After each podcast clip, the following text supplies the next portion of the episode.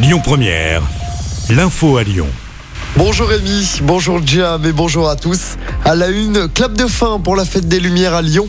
Et c'est le grand mix de la place des terreaux qui a remporté le trophée des Lumières 2022, organisé par la ville de Lyon. Et France 3, il récompense la meilleure illumination à chaque année. La projection du musée des Beaux-Arts a largement conquis le cœur du public avec 28% des voix. De nouvelles perturbations, attention à prévoir à la SNCF cette semaine. Les aiguilleurs seront en grève de jeudi à lundi prochain. Le syndicat Sudrail a décidé de maintenir son appel à la grève. Les grévistes demandent une meilleure reconnaissance de leur profession ainsi qu'une amélioration de leurs conditions de travail. Plusieurs voies rapides autour de Lyon bientôt plongées dans le noir.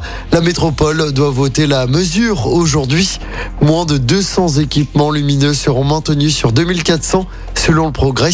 En cause, un matériel trop vieux avec des lampes qui ne seront plus produites d'ici à 2025. C'est trop cher à remplacer pour la métropole et seuls quelques points stratégiques resteront allumés sur les rocades autour de Lyon. Dans l'actualité locale également, cette violente agression de policiers ce week-end. Ça s'est passé à samedi à Vénissieux. Les forces de l'ordre sont intervenues sur un point de deal. Un homme d'une quarantaine d'années venait se fournir en drogue. Il a ensuite tenté de fuir le contrôle.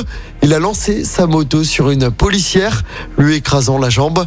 L'homme a ensuite donné des coups de casque au visage d'un policier, lui cassant deux dents.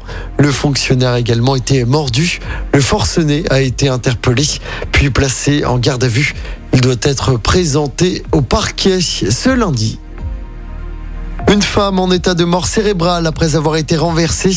Ça s'est passé euh, samedi vers 19h à Chazelles-sur-Lyon. Elle a été percutée par une voiture alors qu'elle traversait sur un passage piéton.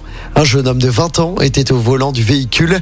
Les dépistages d'alcool et de drogue pratiqués sur ce conducteur se sont révélés négatifs. Une enquête a été ouverte. On passe au sport du football avec la défaite de l'OL féminin 0 contre le PSG hier soir.